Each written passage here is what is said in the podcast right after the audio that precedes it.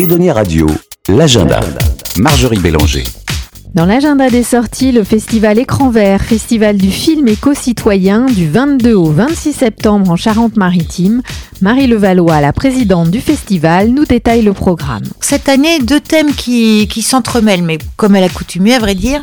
Euh, D'abord, euh, modifier notre relation au vivant. On a, on a appelé ça ressources et exploitation vers une nouvelle relation au vivant. On voit bien que euh, de façon profonde, même si on est averti maintenant bah, de l'urgence de modifier nos pratiques pour lutter contre le réchauffement climatique, en réalité, on a, il faut qu'on change profondément notre relation à notre environnement et à nos aux écosystèmes dont on fait partie pour, euh, pour arriver à modifier nos comportements.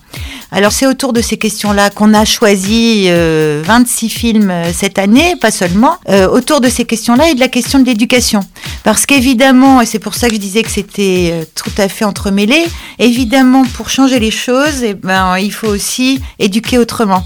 Donc c'est la deuxième question qu'on se pose cette année, au travers de films avec des interventions comme d'habitude, mais aussi avec des ateliers en direction de la jeunesse et de, des adultes. On va ensemble se questionner, réfléchir, expérimenter des façons peut-être plus coopératives, plus liées à l'environnement, à la nature, d'éduquer nos enfants dans le but euh, évident de modifier notre relation au vivant. Dans quelle ville de la Charente-Maritime euh, nous allons pouvoir vous retrouver, venir vous voir?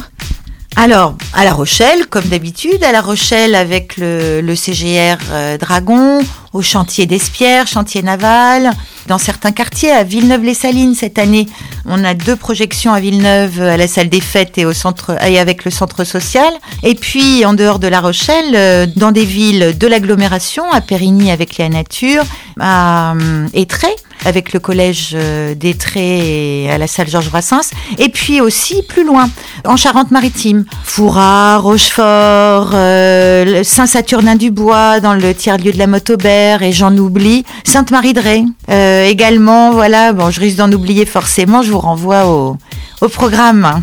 Quelle grande soirée euh, Vous pouvez nous, nous dire déjà un petit peu plus. Je sais qu'il y a un invité de marque. Oui, oui. Alors on ouvre, on est très content euh, avec euh, le nouvel opus de Cyril Dion, donc Animal, et il sera là pour échanger avec le public à l'issue de la projection. Donc ça c'est un le premier temps fort du, festival.